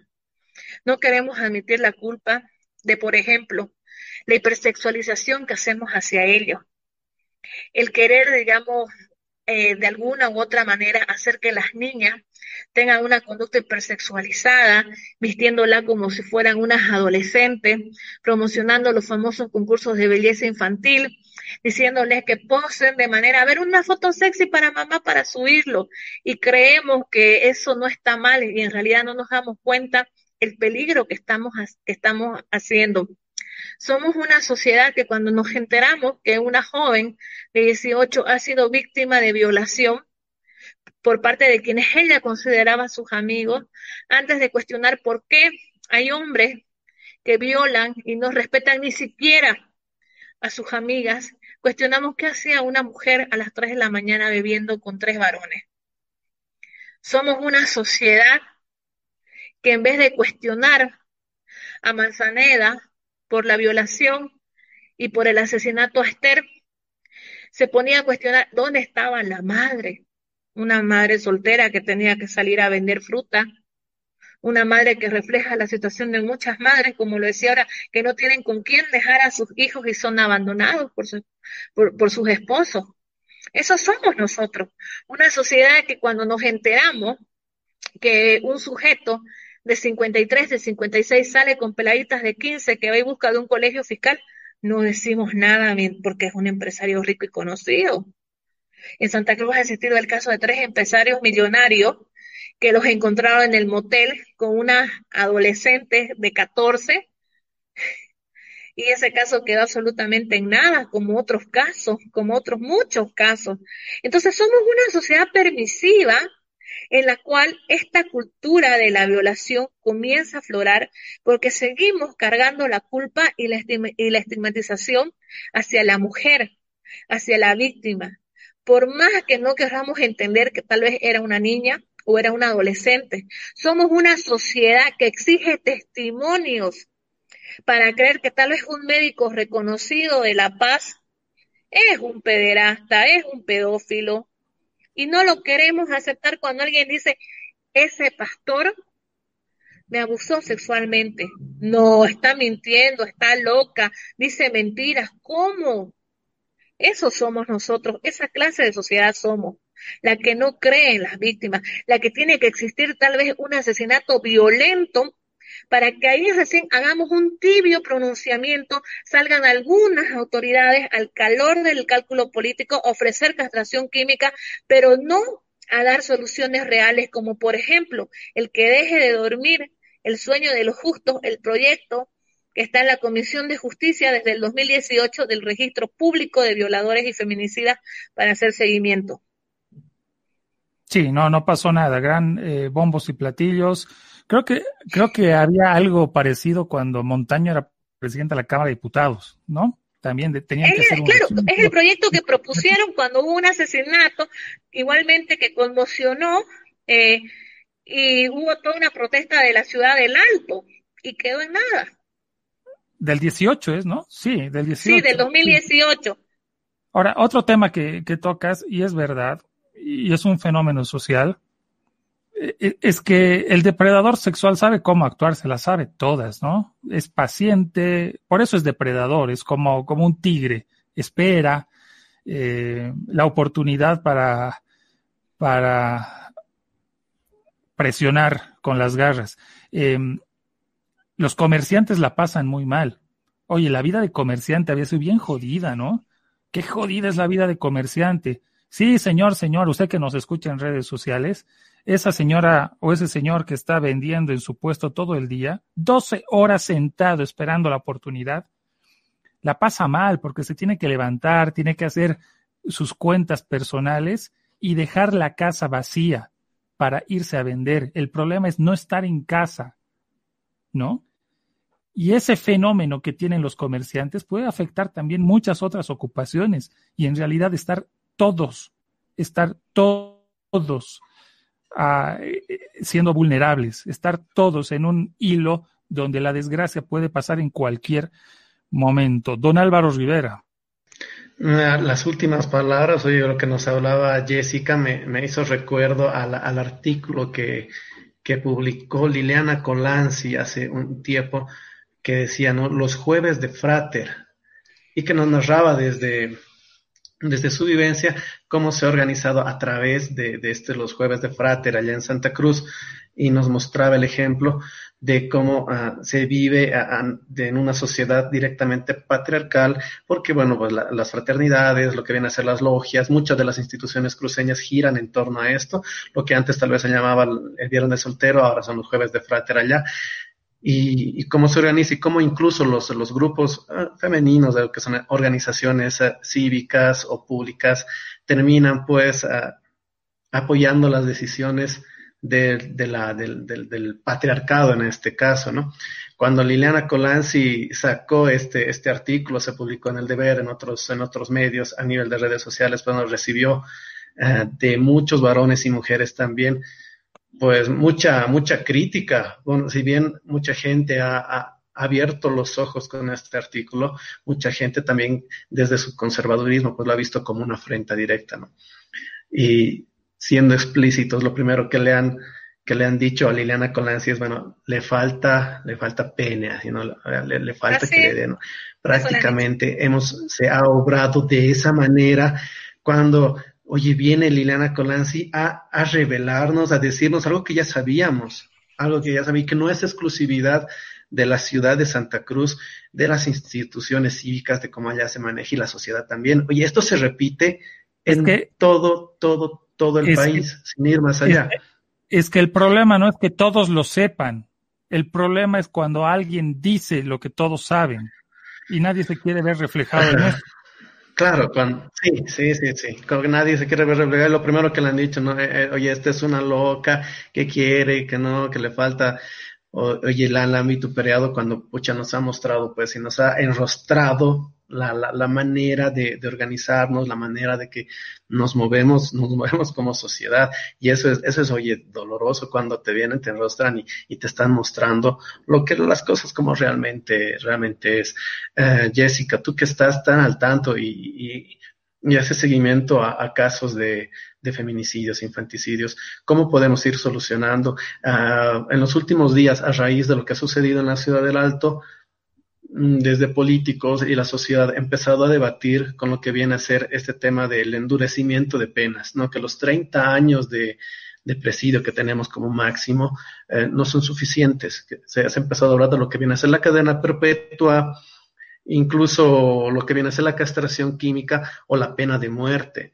¿Podría es, estas medidas de, de aprobarse en un futuro solucionar en parte esta ola de asesinatos, feminicidios, infanticidios y violaciones que estamos viviendo en el país? Primero que nada, eh, referente a lo que mencionaste, te traigo un ejemplo corto. Somos una sociedad tan doble moral que todos sabemos quién es Percy Fernández, pero nadie lo quiere decir. Pobre que uno critica a Percy cuando le agarra la nalga, cuando le agarra la pierna a una mujer. Percy es como una especie de vaca sagrada por más que sepamos que es un acosador. o lo que se dice de manera criolla el famoso viejo verde. Entonces, se crea todo un cerco de realmente no poder tocar ni mencionar las actitudes que tiene Percy, que me imagino que a muchos de ustedes y, de las personas que nos están siguiendo, uno dice, ¿cómo Santa Cruz puede tener un alcalde así? Sí, precisamente ese es el alcalde que lleva años dirigiendo la ciudad. Y lo más triste es el alcalde que viene a ser una especie de ídolo para muchos, o en lo cual, digamos, se refleja ese machismo que algunos se ven, ah, Percy, digamos, ¿no? Eh, respecto a las propuestas que se vienen dando, hay que entender que eh, alrededor de la indignación y la bronca surgen propuestas que son inviables como la pena de muerte porque va en contra de lo que dicta nuestra constitución política del Estado. Y ha existido otras propuestas que han salido diputados de tanto del oficialismo y de oposición traer nuevamente la castración química eh, particularmente yo como abogada que hago seguimiento a los casos de violaciones a niños, por la experiencia que tenemos en los seguimientos de casos, la perfilación de los pederastas y los estudios y por la interactuación que tenemos con psiquiatras y psicólogos, creemos que la castración química no es la solución, porque no se trata simplemente de entender de que violar a un niño sería eh, eh, dentro de lo que es el espacio de la sexualidad, obtener placer sexual. Y la castración química viene a ser ampollas que tienen alrededor de un costo de 30 dólares, en lo cual viene a anular el líbido sexual. Pero debemos comprender que los pedófilos es un trastorno, ya, que lo que busca eh, esa persona más que el placer corporal es el querer, digamos, dañar, lastimar, visual, ver, y que hay otras personas inescrupulosas que se dedican a ofrecer este material a personas que están en Europa, que están en México o que están, digamos, en Estados Unidos de grabaciones de abuso sexual. Entonces, no parte solamente de ah, inyectándole esto y suprimiéndole el, el líbido, nunca más va a suceder. Es, yo creo, tal vez una solución parche Personalmente, mm, como madre, como activista, yo voy por la prisión perpetua. ¿Por qué? Porque estoy, pienso que tan cansada de ir a las audiencias con madres que tienen que llorar a sus hijas eternamente hasta el último suspiro de su vida. Eh, veo tanto, tanto dolor que pienso que 30 años es poco. Si bien es cierto, esta sentencia condenatoria no va a devolver la vida a aquella niña, a aquella mujer que fue asesinada, viene a ser una especie ya de paz para esa familia el hecho de que por fin termine, se cierre ese episodio y se consiga justicia. Particularmente yo creo, digamos, que se debería intentar una vez hayan pasado las elecciones y se inicie una nueva gestión en la Asamblea, el poder debatir y poder, digamos, eh, iniciar un debate tal como lo ha hecho Colombia, en la cual ya se ha aprobado y están ahorita eh, viendo lo que va a ser la reglamentación de la prisión perpetua para violadores y asesinos de niños. Yo eso parto de un asunto personal, ¿no? Lo que es la prisión perpetua. Ahora pienso que hubiera sido ideal que el Ministerio de Justicia convoque a los a todos los gobernadores y a los principales alcaldes a que fortalezcan la, la, logística y los equipos que están a cargo de la Defensoría de la Niñez y la FELCB. Por ejemplo, Gabriel hablaba del caso de los comerciantes. Hay muchas mujeres que no tienen con quién dejar a sus hijos, que tienen que salir a vender, que tienen que salir a trabajar. ¿Qué hacemos en esa situación? ¿Qué solución puede dar, digamos, el municipio? ¿Cómo poder ayudar? Durante la cuarentena, por ejemplo, hemos visto que las víctimas de, de, violencia veían suspendidos sus procesos porque no había la psicóloga para atenderlos. ¿Por qué? Porque el alcalde o la alcaldesa decidía recortar el personal en la defensoría situación que parece, digamos, una extrema barbaridad. Entonces, hay muchas cosas que se pueden hacer, por ejemplo, como la aplicación una vez por todas del botón de pánico dentro del sistema de la SAMUDIO que se prometió el año pasado y hasta ahora no se lo ha realizado. Apenas puedo decir que hemos hecho gran avance de pedirles a la FELCB que se creen eh, números de WhatsApp para que aunque sean las víctimas que no pueden llamar o no pueden aprenderse el número tan largo del 800 de la línea gratuita de vida, envíen un mensaje de urgencia o de ubicación.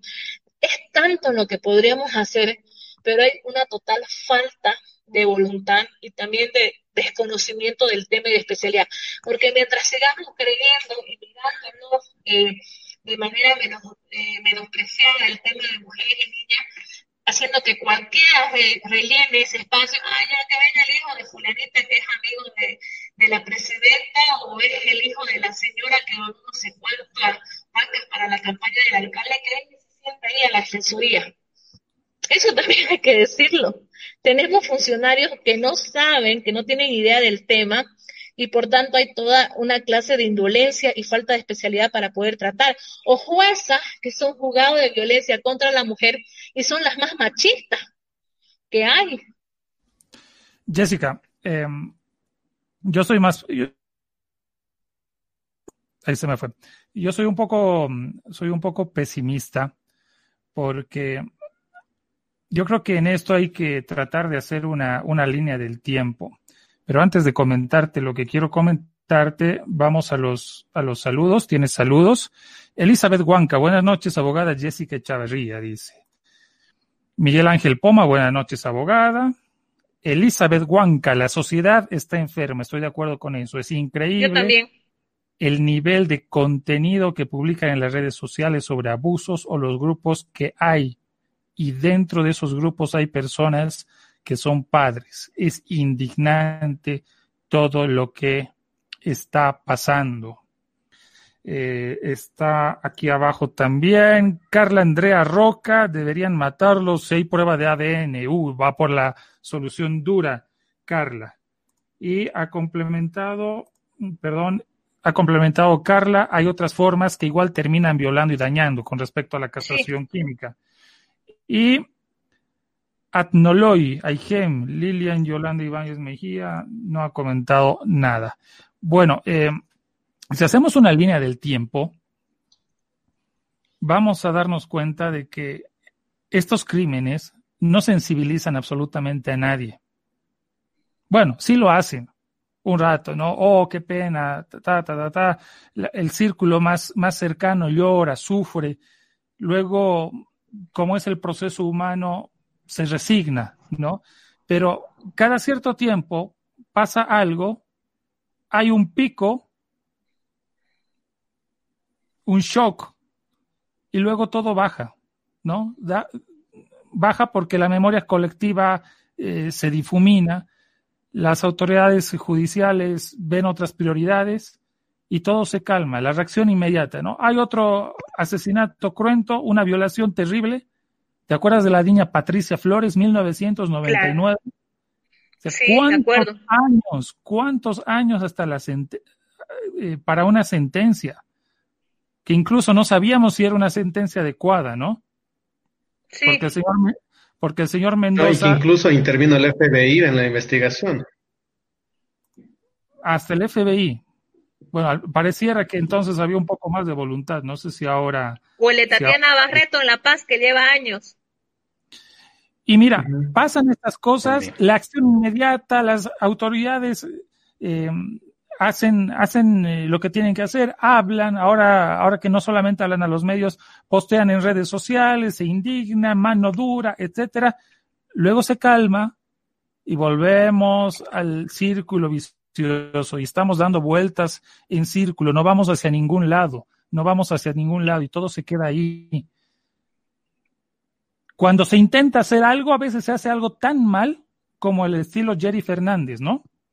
Algo tan mal al estilo Jerry Fernández.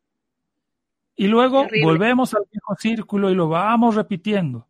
yo no creo que lo de Esther y las posibles víctimas, Dios nos ampare, que vayan a ver en el futuro, vaya a cambiar la insensibilidad colectiva que hay en todos lados. Yo tampoco. No, ninguna institución, ni religiosa ni no religiosa, por sus principios, nada.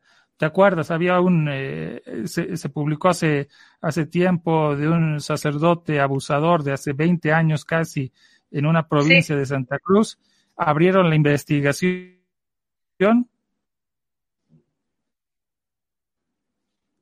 animaron a decir que la denuncia era falsa, porque no era falsa, porque habían fotografías, y ahí quedó. El señor murió. ni, ni las instituciones llamadas por ética a cumplir con la sociedad lo hacen bien. Es triste. Perdón, pero me desfogo. Señor Rivera. No, eh, la, la, verdad, tocar este, este tema es, bien duro, pero tenemos que hacerlo y, más seguido y, y empezar a, visibilizar y, empezar a cambiar e, ese chip mental que tenemos de que, que nos hablaba un poco aquí Jessica, ¿no? De, de alabar ciertas actitudes ¿no? que, que, son dañinas. El tema de Percy Fernández es el más claro. Una persona que, que, que, ya sabes cómo es, el típico, como lo dijo ella, ¿no? viejo verde, aprovechador de, de, la ventaja que tiene como autoridad, como una persona adinerada, como una persona con mucha influencia, que se da la libertad a toquetear a cuanta autoridad, mujer, periodista, modelo, se le ha pasado enfrente. Y si vamos a ver esos ejemplos, la, la gente que estaba hasta se reía, ¿no? Parecía bien Don Percy, el mano santa, pero era pues ya degradante y, vomitivo ver. Y mira, Percy Fernández ha, estado el mismo tiempo casi que Evo Morales en la alcaldía cruceña. Aparte hemos seguido votando y hemos seguido alentando y apoyando a autoridades de este tipo, ¿no? Tenemos que empezar a cambiar eh, ese tipo, la educación yo creo que es vital, más allá de lo que vienen a ser las, penas, el endurecimiento, el cambio de lo que es la justicia, es también, bueno, esto parte mucho en casa y también parte lo que es la educación, los valores inculcados por cada una de nuestras familias. A mí me ha encantado que, que, Jessica esté esta noche acá en el, en el programa, en este live de, de, sábado, porque ella es una persona muy adentrada y pues esta es una persona que en el tema pues es una autoridad, ¿no? Y otra cosa que también quiero hacer referencia, tenés niños de 8 años, niñas de 7 años cantando canciones de Bad Bunny. Hablemos de eso también. Mm. O sea, los chiquitos cantando, mm. papi, si tu novio no te, o sea, es, es, es, una situación muy fuerte la que estamos viviendo como sociedad. Mm. Vos vas a un cumpleaños y, lo, y los niños, las niñas, bueno, antes de la cuarentena, estaban bailando las canciones de Bad Bunny, estaban haciendo los movimientos sens, sens, sensuales y, y, bueno, uno debe saber qué está pasando. Bueno, está pasando lo que todo, lo que, lo que tiene que pasar, ¿no? Que, ¿te acuerdas, eh, Jessica, hace unos meses, un niño violó a otro niño, a una niña, en, y, y esto apareció en la maternidad Percy Boland, creo, no me acuerdo, era, era una, era un caso también que sacudió a Santa Cruz, porque era una, sí. era un adolescente, creo que de 13 años, y la otra eh, fue, fue un caso de un de menor años. De 12 años, que es un niño, mi hija tiene 12, para mí es una niña, mi hija. Entonces era un niño de 12 años que violó a una niña de 5 años a la cual sí, le tuvieron sí. que intervenir quirúrgicamente. Sí, Te agradezco que traigas a colación este tema. Todo el país se indignó, hubo demasiada repercusión ¿Qué, nacional e internacional.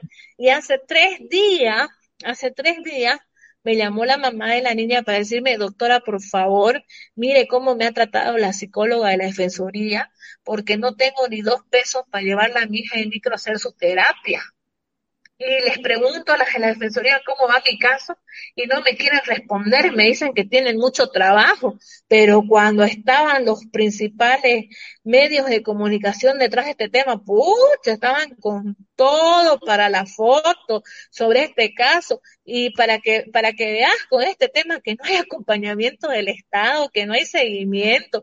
Y ella me contaba eh, la situación tan dura que estaba pasando inmediatamente con algunas amigas organizamos la forma de, de, ayudarla, digamos, económicamente con algo para poder paliar esta situación.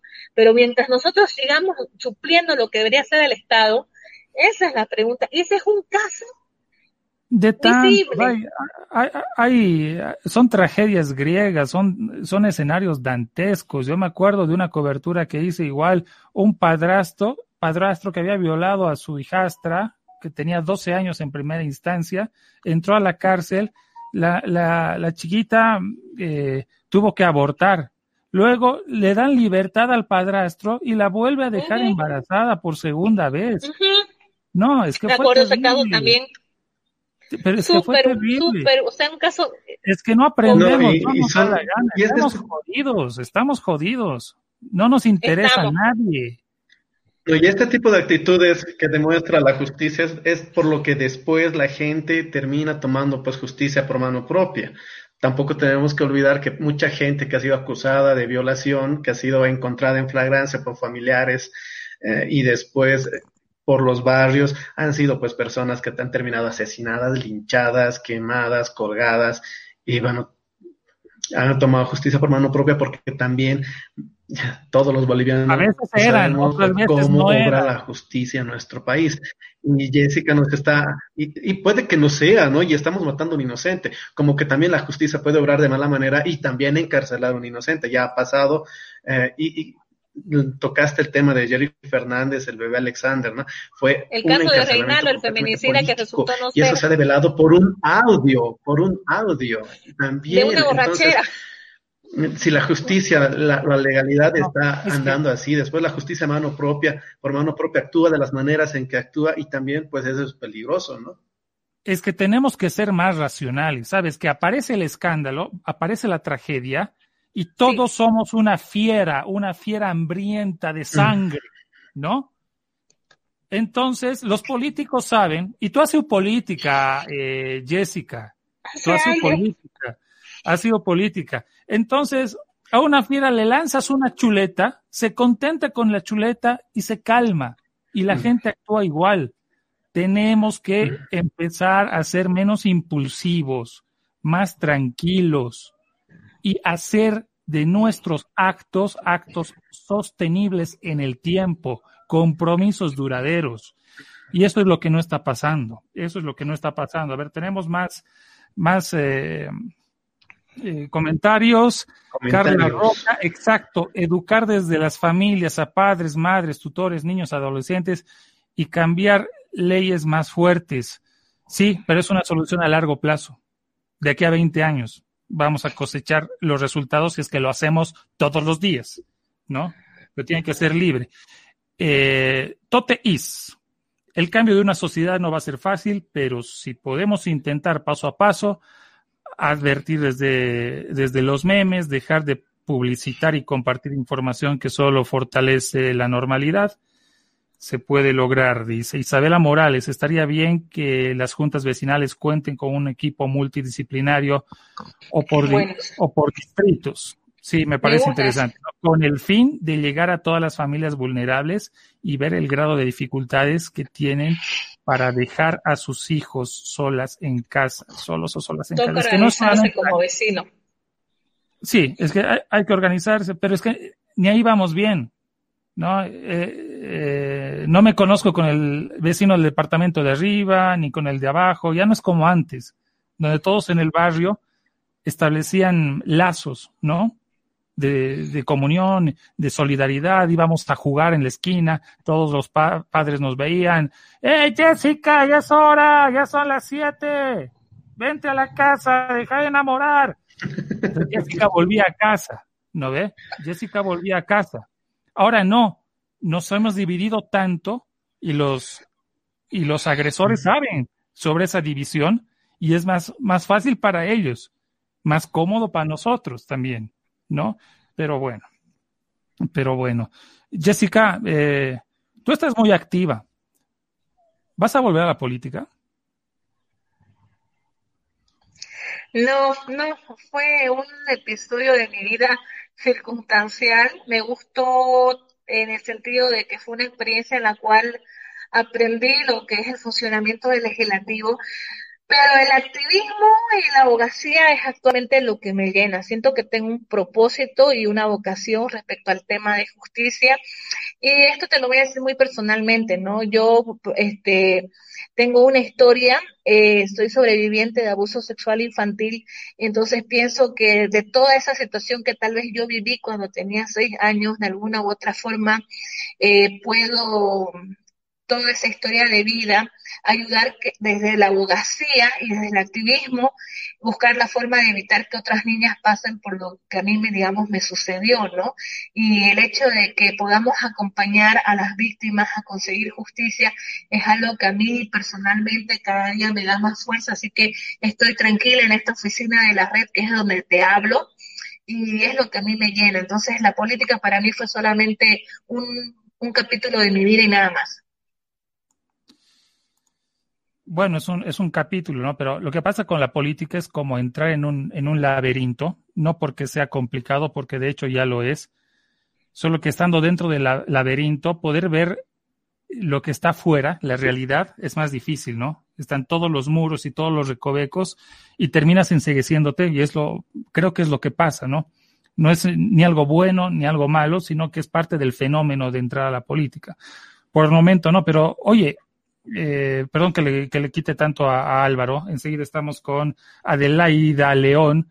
Eh, oye, pero hacer lo que haces también es complicado, porque todo esto del sexo infantil, eh, los gustos sexuales mueven una economía negra tremenda. Y hay gente que, que está cabreada contigo, está emputadísima contigo.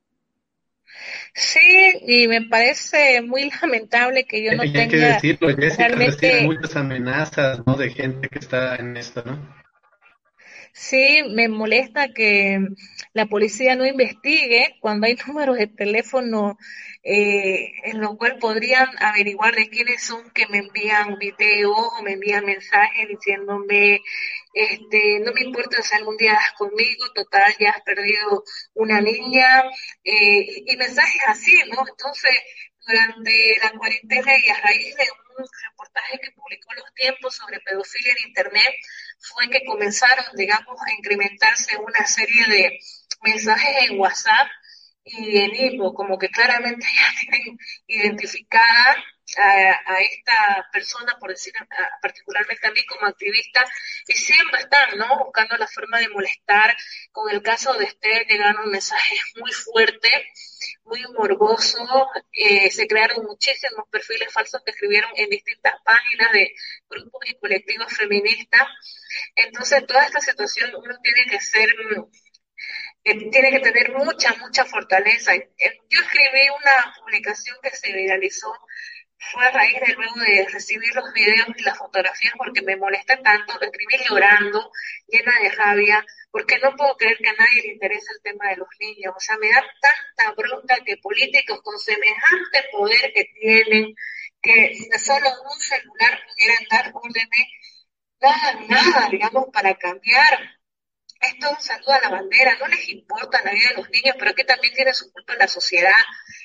Pucha, y lastimosamente, el, mañana va a ser otra la noticia, irá a ser tal vez el tema político y ya pasó lo de Esther. Qué doloroso, porque lo que vos decís, Gabriel, es frío, pero es la realidad. ¿Acaso siguen hablando? Fue dos días, tres días que estuvo el hashtag que se acabó. Les dieron la sentencia, les dijeron que lo condenaron a 30 años a Manzanera y listo, se acabó. Bueno, y todos lo saben. Jessica, si Álvaro no tiene nada más, yo me despido contigo. Muchas gracias. Ha sido un honor tenerte. Hemos tenido varios seguidores eh, que entran, salen, nos ven. De todas formas, el programa va a quedar grabado en, nuestro, en nuestra página para que se vaya difundiendo. Em, bueno, sigue adelante, Jessica. Gracias por este tiempo. Estos espacios construyen y nos enseñan mucho. Don Álvaro se ha robotizado Álvaro. Un ratito lo voy a poner en, sala de espera. Está pasmado con todo lo que has dicho, em, Jessica. Oye, pero en verdad, ¿no? A veces cuando uno la sufre en carne propia es cuando recién entiende, ¿no? Después eh, eh, uno se queda en la banalidad de siempre y en la falta de consecuencia de siempre. Jessica, gracias. Que te vaya muy bien. Ah, y aprovecho que estás vos ahí para dar algunos datos. La Paz, 662 casos, más que Santa Cruz hoy de coronavirus. 662 casos. Rural, 23. El Alto, 121. La Paz, 518. El mal se ha venido acá, nada de los rayos ultravioleta, que la altura, parece que al COVID no le da Sorochi y, y le da igual quien coma chuño o coma, o coma yuca, querida Jessica. Hay que cuidarnos, ¿no? Así es, muy doloroso, pero lastimosamente los casos de violencia no dan tregua y más que nunca las personas que están con atención preventiva, violadores, feminicidas, están en todo momento solicitando audiencias de apelación. Entonces es muy difícil porque también nos ponemos en riesgo cada vez que toca aquí ir al Palacio de Justicia a una audiencia y presentarse de manera física. Cuídese, Jessica. Proteja su salud, proteja su vida y gracias por, por esa dedicación. Gracias, Gabriel. Un fuerte abrazo y sabes que te quiero y me encanta lo que haces. Igual un abrazo a Álvaro, que, que los, los quiero mucho a los dos. Besos. Muchas gracias a Jessica Echeverría que ha estado con nosotros. Tenemos emprendimientos. Vea estas obras de arte. Enseguida le voy a mostrar unas, unas obras de arte. Primero vamos a recibir a nuestra invitada, Adita Repostería. Está un poco robotizado usted, eh, Adelaida León. ¿Cómo está? Bienvenida. Un gusto de que esté aquí en el Déjame hablar. Buenas noches. Tengan ustedes muy buenas noches. Soy Adelaida León, la encargada de hacer cosas que realmente yo pienso que es un arte la repostería, ¿no? Entonces yo me... A ver, hablando, Hablamos de la repostería, ¿por qué es un arte? A ver, si tuvieras que definir por qué es un arte con tres ideas, dinos, porque hay gente que dice, ah, no, la repostería no es una cosa, no, señores, es una cosa complicada. A ver, entran a la cocina, es como hacer química. Yo creo que es como hacer Realmente química. Sí, sí, porque todas las recetas tienen que tener medidas exactas, tienes que tener temperaturas indicadas para cada preparación y poder plasmar la idea de alguien en algo que se pueda comer es un poco difícil, pero cuando se hace con amor, se hace con, dedicación, pues se logran hacer maravillas. Bueno, estamos viendo un poco de las maravillas, esos son, eh, ¿qué, estamos viendo? ¿Son cupcakes? tal vez ahí personal. ¿Ya? Personalizados como todo, todos tenemos ciertas ideas de, cómo queremos hacer nuestro evento, ¿verdad? Eh, alguna temática que queramos para nuestros hijitos, para nuestros hermanos, para nuestras parejas. Todos tenemos cierta idea de aquellas cosas que les gustan. Pueden ser series, pueden ser juegos, pueden ser profesiones incluso. Entonces tratamos de plasmarlo en tortas, en, cafés, en gallinas, todo para que el evento que tengan sea, sea lo, más, lo más, ah, lo más lindo que uno se imagine. Y yo puedo ayudarles con eso a todas las personas que me contactan, que están interesadas y no solamente en calidad, en sabor, sino también en las cosas que, se imaginan y dicen, yo quisiera tener esto, esto y esto en, en mi mesa para poder compartir con la familia, con los amigos y poder pasar un momento lindo. Adita Repostería, pedidos al 788 40 25 4, solo La Paz, repetimos, va a estar el número ahí, 788 42 54. La repostería es un arte, pero yo te digo que es un arte cruel, ¿sabes por qué? Porque la obra del artista desaparece en poco tiempo. Mientras tanto que los pintores pueden decir, ah, ahí está mi cuadro, ¿no? El fotógrafo puede decir, ahí está mi foto, la tengo guardada. El repostero hace una obra de arte y no puede decir ahí está, ya no está. Pero si es un artista, ya no está. Más bonita es la obra de arte que dejas, más bonita es la obra de arte que dejas, se queda plasmada en la memoria. Ese momento que compartes, una torta que, que la has entregado con todo el amor del mundo, con la temática que a esa persona a la que tú quieres le gusta, ese momento queda plasmado en el corazón y eso es algo ese, ese, momento va, a estar grabado en las memorias. Va a estar grabado en, no solamente en la memoria, eh, eh, en el paladar va a estar regrabado también. Además hay otra cosa, ¿sabes qué? Porque como siempre les digo, ¿no? Lo que yo hago es más rico que bonito. Ah, es más rico que bonito, pero aquí estamos viendo que está muy bonito. Aunque pasa bien que, bien que manejes ese eslogan porque a veces, ah, estaba, era pura pinta, pero de sabor nada. Mejor que digas es más rico que bonito. Ahí vemos un, un Groot todos los sabores que todos los, los sabores, los rellenos, los frostings que puedan imaginarse, los hacemos. Y trabajamos siempre con, con todas las medidas de bioseguridad. Hacemos las entregas ahora que es pandemia de lunes a viernes nada más. ¿Ya? Por el hecho de que sábado y domingo pues no se puede, no, no se puede movilizar, ¿no? Oye, ahora dos cosas más. Son todo, todo es súper fresco. Eh, digamos, si tu evento fuese el domingo con tu familia, el cumpleaños, qué sé yo, tranquilamente puedes guardar la torta, los cupcakes que, que hacemos hasta ese día sin ningún problema, porque lo hacemos.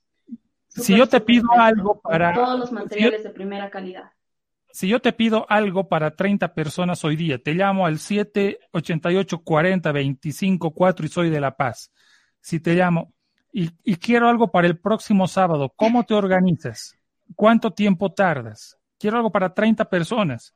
Digamos que no estamos en cuarentena.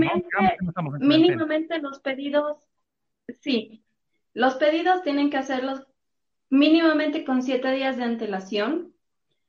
Si son muy complicados, muy complejos, un poco antes, mejor, porque todos los detalles son elaborados a mano, todos los detalles son comestibles.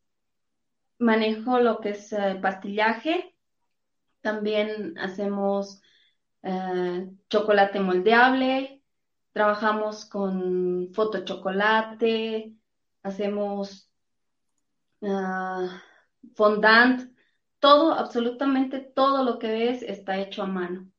Todos los detallitos, ¿no? Y mientras más laborioso, más, más compleja sea la idea que tienen, pues vamos a requerir un poco más de días, ¿no? Quiero preguntarte Pero mínimamente es una semana.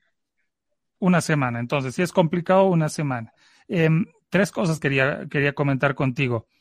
Hay una especie de resurrección de las cosas hechas en casa, ¿no? Porque tú sabes, antes todos iban a los lugares donde hacían eh, tortas y demás cosas a escala, ¿no? 50, 100, 200 tortas por día, pero uno se va cansando por el sabor, los sabores son los mismos, las combinaciones las mismas, el decorado el mismo, y hay poca variedad, todo es cereal. Y ahora cae bien, por ejemplo, si yo tengo una idea y quiero una torta de Cristiano Ronaldo, llamo a Dita Repostería al 788 40 25 4 y le rompo la cabeza a la, y nos acomodamos para que lo haga, ¿no? Y de acuerdo a la temática, yo les doy varias opciones, de acuerdo también al presupuesto que estén manejando, ¿no? Tenemos tortas desde 7 bolivianos la porción, que son las más sencillitas, que están hechas y decoradas en pura crema.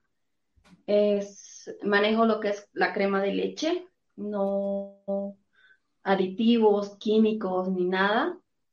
Eh, también hacemos los frostings de mantequilla. Eh, y el fondant, ¿no? También el ganache de chocolate, dependiendo de, de la Mm, del bolsillo, ¿no? Nos, vamos acomodando. Y si te piden algo light, ¿también lo haces? Pero ¿Algo por más sencillas que sean las tortas. ¿Perdón? Si alguien te pide algo light, ¿Perdón? con si alguien te pide algo light con ingredientes eh, con menos calorías, también lo que son las tortas saludables. Sí, también hago las tortas saludables que es, eh, son aptas para que no pueden consumir ningún tipo de harina ni azúcar. Hago la manejo, manejo tortas saludables especialmente para personas diabéticas, ¿no? Porque no tienen harina, no tienen grasas, no tienen azúcar. Perfecto, ahí está Adelaida León, una emprendedora. dependiendo de la temática, dependiendo de las... Perfecto. Estoy escuchándote entrecortado. Me, me, escuchas entrecortado, ya no hay problema. Gracias a nuestros seguidores. Adelaida ah. León, emprendedora. Gracias, Adelaida. Adita Repostería.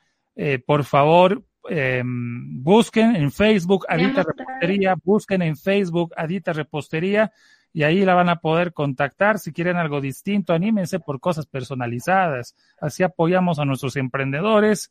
Y como dice Rivera, que haya un poco de kibo en nuestros bolsillos. ¿Qué nos muestra? ¿Qué nos muestra? A ver, vamos a ver. Está un poco entrecortado, pero muéstranos ese, ese bocadillo. Estos son mini cupcakes. ¿Ya? Este es un mini cupcake. Como pueden ver, la masa es súper suavecita. Perfecto. Bien esponjosa, bien húmeda, jugosa. Ese es el tipo de masas que manejamos para los mini cupcakes. También hacemos cupcakes como este.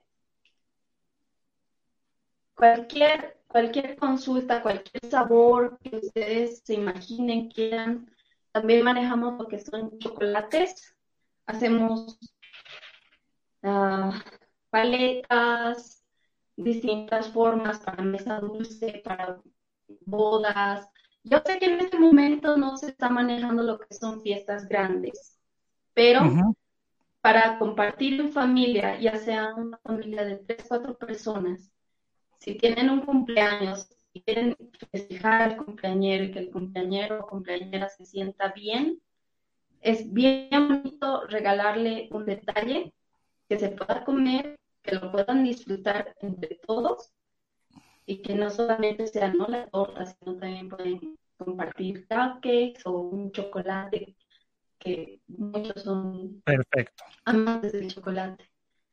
Perfecto, Adelaida. Muchas gracias a nuestros seguidores. Adita Repostería, pedidos al 188 40 254 llévense su tiempito, busquen su diseño, contáctenla, eh, masa suave, eh, esponjosa, nada de cosas secas que se trancan en el, en la garganta, nada de eso. Gracias, eh, Adelaida, que te vaya muy bien, éxito en el emprendimiento. Saludos, buen fin de semana. Muchas gracias. Muchas gracias a ustedes, un saludo también y sigan adelante con su programa apoyando muchos emprendimientos. Abrazos, muchas gracias por ese contacto con Adelaida León. Eh, volvemos con el señor Rivera. ¿Te tenemos? ¿No te tenemos?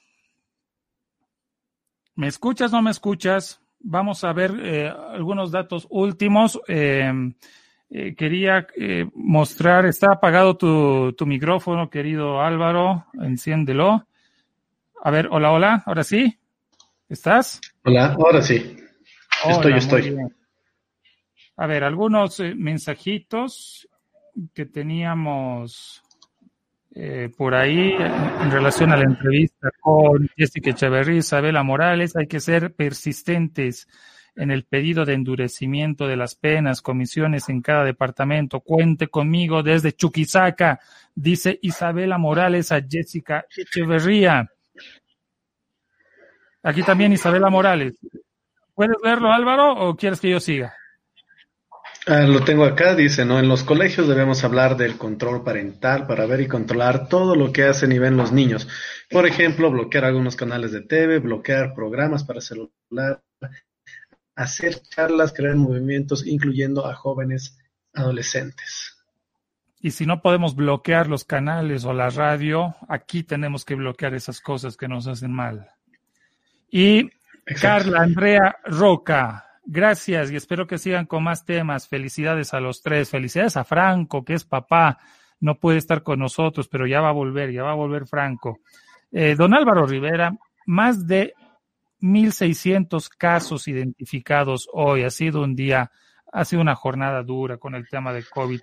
19. bueno, como cada día, ¿no? Ya creo que se nos ha vuelto costumbre estos días así difíciles con las cantidades de infectados que, a día a día suman. La Paz por encima de Santa Cruz. Muy fuerte, muy fuerte. Eso también eh, estoy seguro que se debe a que la cuarentena dinámica pues ha sido más, uh, más temprana aquí en la ciudad de La Paz. En cierto momento teníamos unos índices que no nos mostraban Mm, tal vez tan graves, estábamos con un índice medio de lo que son los contagios, que ha llevado también a las autoridades, sumado a esto, todo lo que ha sido la presión social por volver a lo que es, bueno, por entrar a una cuarentena más flexible, volver a lo que son fuentes de trabajo. Y aquí viene a resaltar lo que tiene que ser pues la responsabilidad de cada persona, de cada habitante de cumplir lo que son las normas de bioseguridad. Señor, señora, por favor, si sale el barbijo, lavarse las manos, desinfectarse al llegar con alcohol, lavarse las manos y todo lo que ya se conoce, ya se sabe, que he estado pregonando pues lo que a lo que son algunas campañas en las redes sociales, en la televisión, en la radio y todo lo que se conoce ahora por medios digitales en las redes sociales. 662. Wow, nunca habíamos, no habíamos llegado a ese número. No, no, no, no, no, no, no. Bueno, ahí está. Eh, bueno, pueden ser distintas cuestiones de que las pruebas están retrasadas, de eh, acumulación de cosas, pero bueno, el, dato de la jornada es ese. Ese mismo fenómeno pasa en otros departamentos, ha pasado en Santa Cruz, pero esto también me lleva a pensar de que el eh, virus no sufre Sorochi, ni es ni el chuño nos hace inmunes. Porque pensábamos en unos momentos, ¿no? Este tema también de los rayos ultravioleta, ¿no? Que, que, que, que, ya puede llegar a eliminar en cierta manera lo que es el virus y que por eso tal vez La Paz, la ciudad del Alto, presentaba menos casos. Tal vez no los, no los teníamos visibilizados y bueno, pues ahora están empezando a verse, a ya cuenta lo que son estos números. Habíamos hablado con la doctora a un programa dos programas antes que nos decía eso, ¿no? Las pruebas están tardando siete días en darse la respuesta del positivo o negativo. Entonces, esto también influye en la cantidad de total que tenemos el día de hoy. Muy bien, don Álvaro, gracias. Nos vamos, ¿te parece? No, pues las gracias a todos. Nos vamos. Nos encontramos el miércoles y gracias a la gente que se ha, que se ha conectado el día de hoy, esta noche, en el Facebook Live de Déjame Hablar. Ah, los esperamos el día miércoles, como nos decía aquí Carla Andrea Roca. Espero que sigan con más temas. Pues vamos a seguir con más temas, con los temas que en otros lados nos van a tocar, coyuntura, política, estos temas tan difíciles de, de comentarlos, de, de, de, hablarlos, pero que tenemos que tenerlos aquí en palestra siempre. Muchas gracias a todos. Nos vemos, Gabo, el día miércoles. Chao, buenas noches amigos. Gracias. Quiero declarar públicamente motivo